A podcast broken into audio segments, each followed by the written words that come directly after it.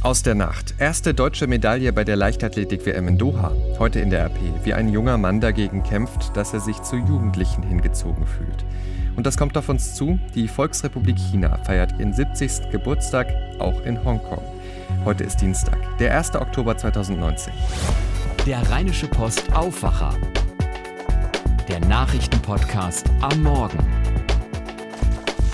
Guten Morgen. Ich bin Henning Bulka und wir schauen jetzt zusammen auf die Nachrichten an diesem Dienstagmorgen. Da gibt es freudige Nachrichten aus Doha. Bei den Leichtathletik-Weltmeisterschaften in der Hauptstadt von Katar gibt es die erste deutsche Medaille. Gesa Krause hat Bronze erkämpft über die 3000 Meter Hindernis, trotz schwieriger klimatischer Bedingungen, trotz leerer Ränge in den Stadien. Die 27 Jahre alte Europameisterin aus Trier wurde am Abend in einem spannenden Finale in deutscher Rekordzeit von 9 Minuten 3 Sekunden und 30 Hundertstel wie schon in Peking Dritte 2015. Die Freude danach war im ZDF groß bei ihr. Ich kann es gar nicht in Worte fassen, weil ja, ich habe davon geträumt und ich wollte das unbedingt und habe es eigentlich nie ausgesprochen, weil ich immer das Gefühl habe, das bringt Unglück, wenn man das so explizit sagt. Da bin ich doch ein bisschen abergläubisch und ähm, es ist ein Traum in Erfüllung gegangen und das ist was ganz, ganz Besonderes und deswegen ist die Freude nicht nur für mich, sondern eben für alle, die das auf so lange Zeit mitverfolgt haben. Ja, wir sagen herzlichen Glückwunsch. Lange ist darüber diskutiert worden und das ist einer der Streitpunkte beim Klimapaket der Bundesregierung. Der geplante Preis für CO2, also für das klimaschädliche Treibhausgas Kohlendioxid. Eingenommen werden soll der Preis über das, was wir für Verkehr und Heizen zahlen. Nun gibt es eine konkrete Zahl, was dieser Preis an Einnahmen bringen soll, nämlich bis 2023 Einnahmen von 18,8 Milliarden Euro. Das berichten heute Morgen die Zeitungen der Funke Mediengruppe und das Handelsblatt unter Berufung auf Kabinettsunterlagen. Uli Reitinger berichtet für die Deutsche Presseagentur 18,8 Milliarden Euro in vier Jahren.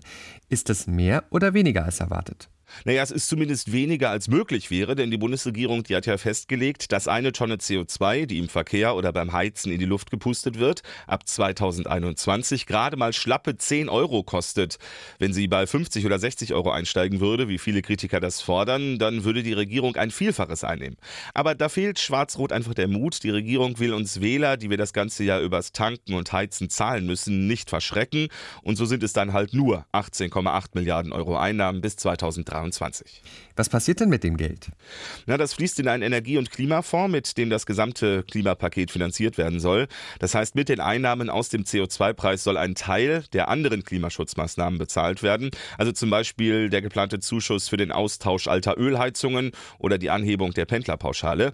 Das gesamte Paket kostet bis 2023 54 Milliarden Euro. Das heißt, man muss auch noch an die Rücklagen ran, um alles zu finanzieren. Aber unterm Strich sollen für den Klimaschutz keine neuen Schulden Schulden gemacht werden, verspricht Finanzminister Scholz. Das ist die berühmte schwarze Null. Uli Reitinger, Dankeschön für diese Einschätzungen. Heute ist der 1. Oktober, das bedeutet, es ändern sich wieder einige Dinge. Unter anderem könnt ihr ab heute euer Auto online zulassen und müsst dafür nicht mehr in die Schlange am Straßenverkehrsamt. Voraussetzung dafür der elektronische Personalausweis. Außerdem gelten ab heute neue Regeln, wenn ihr bei einem gewerblichen Händler Dinge auf eBay kauft. Wenn ihr die Bestellung hier zurückgeben wollt, ihr das Produkt aber schon benutzt habt, dann darf der Verkäufer die Hälfte vom Kaufpreis einbehalten. Eine weitere Neuerung im Oktober, der neue Pflegetüv kommt. Er soll es Pflegebedürftigen und ihren Angehörigen erleichtern, ein passendes Pflegeheim oder einen ambulanten Pflegedienst zu finden. Heute werden zu diesem Pflegetüv nochmal weitere Details vorgestellt in Berlin. Das war der Blick nach vorn. In diesen Tagen feiern wir aber auch ein besonderes Jubiläum in Deutschland, 30 Jahre Mauerfall nämlich. In einem guten Monat ist es soweit. Neue Zahlen zeigen aber, die Wiedervereinigung hat noch einen langen Weg vor sich. Beschäftigte in den neuen Bundesländern, also in der ehemaligen DDR, verdienen auch heute noch bei gleicher Qualifikation deutlich weniger als Arbeitnehmer in Westdeutschland. Zu diesem Ergebnis kommt eine Untersuchung der gewerkschaftsnahen Hans-Böckler-Stiftung. Danach beträgt der Lohnabstand bei Beschäftigten gleichen Geschlechts im gleichen Beruf und mit vergleichbarer Berufserfahrung 16,9 Prozent. Das Institut der Böckler Stiftung hat für diese Zahl fast 175.000 Datensätze einer Umfrage ausgewertet. Schauen wir damit jetzt auf das, was ihr heute in der Rheinischen Post lest. Und da möchte ich euch einen Text ans Herz legen, der ist zugegeben keine leichte Kost. Es geht um einen jungen Mann, Ende 20, der nicht wie andere in seinem Alter auf junge Frauen ein bisschen älter oder ein bisschen jünger als er steht, sondern der auf Jugendliche steht, sich zu ihnen hingezogen fühlt. Gerade in der Pubertät. Hebephilie nennen Ärzte diese Präferenz in Abgrenzung zur Pädophilie. Meine Kollegin Marlen Kess hat diesen jungen Mann getroffen, Denn eins kommt für ihn auf keinen Fall in Frage, seinem Verlangen nach Jugendlichen nachgeben. Auch deshalb macht er seit fast drei Jahren eine Therapie beim Projekt Kein Täter werden in Düsseldorf. Es ist eindrucksvoll zu lesen, finde ich, äh, wie ein Mensch mit dieser Situation, diesem Verlangen umgeht, von dem die Projektleiterin des Präventionsprojekts sagt, die Neigung ist Schicksal, keine Wahl. Wir verurteilen sie nicht, aber wir werten das Verhalten. Kein Täter werden eben. Darum geht's. Hartes Thema, harter, guter Text heute bei uns. Und außerdem findet ihr heute bei uns wichtige Infos, wenn ihr iPhone-Besitzer seid. Viele hundert Millionen iPhones können nämlich geknackt werden. Und zwar, wenn sie per Kabel mit einem Computer verbunden sind. Darauf macht der Infodienst Trail of Bits aufmerksam. Betroffen sind alle iPhones vom 4S bis zum iPhone X bzw. iPhone X. Die Empfehlung wegen der Sicherheitslücke, das iPhone nie aus der Hand geben, denn ein Sicherheitsupdate kann die Lücke nicht schließen. Schauen wir jetzt damit auf das, was heute wichtig wird. Die britische Regierung will Berichten zufolge der EU noch in dieser Woche Vorschläge machen, wie in einem Fall eines Brexit der Grenzverkehr zwischen Irland und dem britischen Nordirland geregelt werden kann. Möglicherweise werden die genauen Pläne sogar heute schon öffentlich. Wie der irische Rundfunksender RTE berichtet, sehen die Pläne Londons vor, dass zollpflichtige Waren in speziellen Kontrollzentren einige Kilometer hinter der Grenze angemeldet werden und dann per GPS verfolgt werden, bis sie auf der anderen Seite eingetroffen sind. Beobachter halten diese Vorschläge aber für unzureichend, weil die Grenzkontrollen damit nicht verhindert, sondern nur verlagert würden. Derzeit finden keine Kontrollen zwischen den beiden Teilen Irlands statt. Die Sorge ist, würde es die wieder geben, dann könnte der Nordirland-Konflikt wieder aufflammen. Es gab da einen jahrzehntelangen Bürgerkrieg. Das Wohl der Tiere, die wir für Fleischproduktion oder auch für die Produktion von Milch nutzen, das ist für immer mehr Menschen ein besonders wichtiges Thema, trotz Billigpreisen im Supermarkt. Heute Vormittag will NRW-Agrarministerin deshalb eine Nutztierstrategie vorstellen. Sie soll Tierwohl, die Bedürfnisse der Verbraucher und die wirtschaftliche Überlebensfähigkeit der Tierhalter sichern. Unter anderem sollen Informationen zur Gesundheit von Nutztieren in einer Datenbank gebündelt werden. Es soll Videoüberwachung in Schlachthöfen geben und klare Grenzen für lange Tiertransporte. Ein erster Schwerpunkt soll dabei die Schweinehaltung sein. Ein 31-jähriger mutmaßlicher falscher Polizist steht ab heute in Düsseldorf vor dem Landgericht. Die Anklage wirft dem Erkrater zehn Fälle von bandenmäßig begangenem Betrug vor. Er soll den Geschädigten eine Gefahrenlage vorgegaukelt und sie bedrängt haben, ihr Vermögen einem vermeintlichen Polizisten auszuhändigen. Insgesamt seien die Opfer auf diese Weise um mindestens 1,6 Millionen Euro gebracht worden. Der Angeklagte hat zu den Vorwürfen bislang geschwiegen. Der Europäische Gerichtshof entscheidet heute darüber, welche Regeln für Betreiber von Internetseiten gelten, und zwar beim Einsatz von Cookies.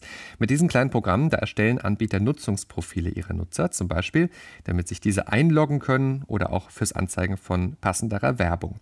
Der Einsatz von solchen Cookies ist aber zustimmungspflichtig, also Nutzer müssen Ja dazu sagen.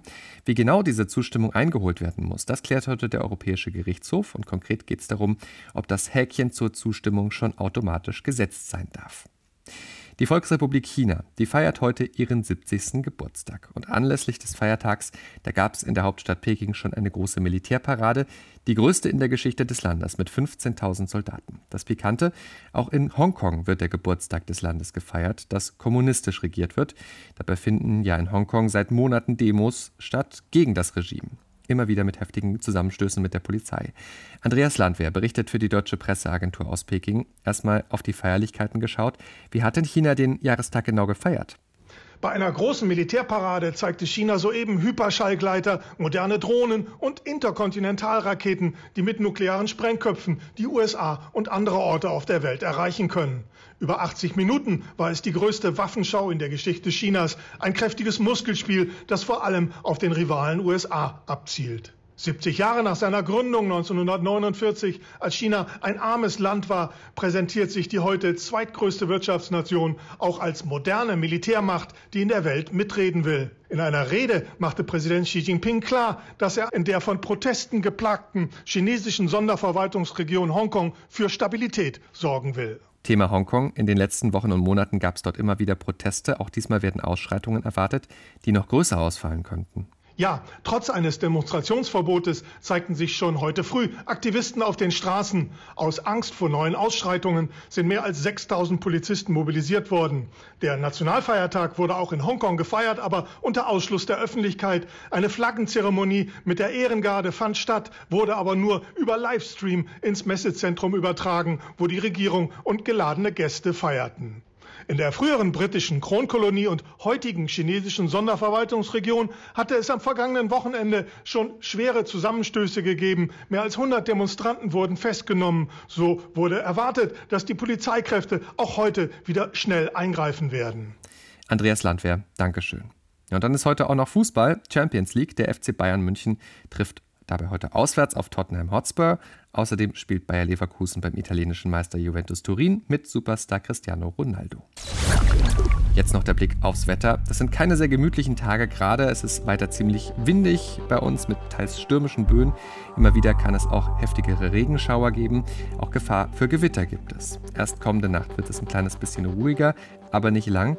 Höchstwerte heute bis 19 Grad in NRW. Morgen dann viele Wolken und weiter ein paar Schauer und einzelne Gewitter bis 15 Grad. Am Donnerstag ähnlich. Das war der Rheinische Postaufwacher vom 1. Oktober 2019. Ich bin Henning Bulker. Ich wünsche euch jetzt einen guten und erfolgreichen Tag. Und wir sind dann natürlich morgen früh wieder mit einer neuen Ausgabe für euch da. Ciao, ciao. Mehr bei uns im Netz www.rp-online.de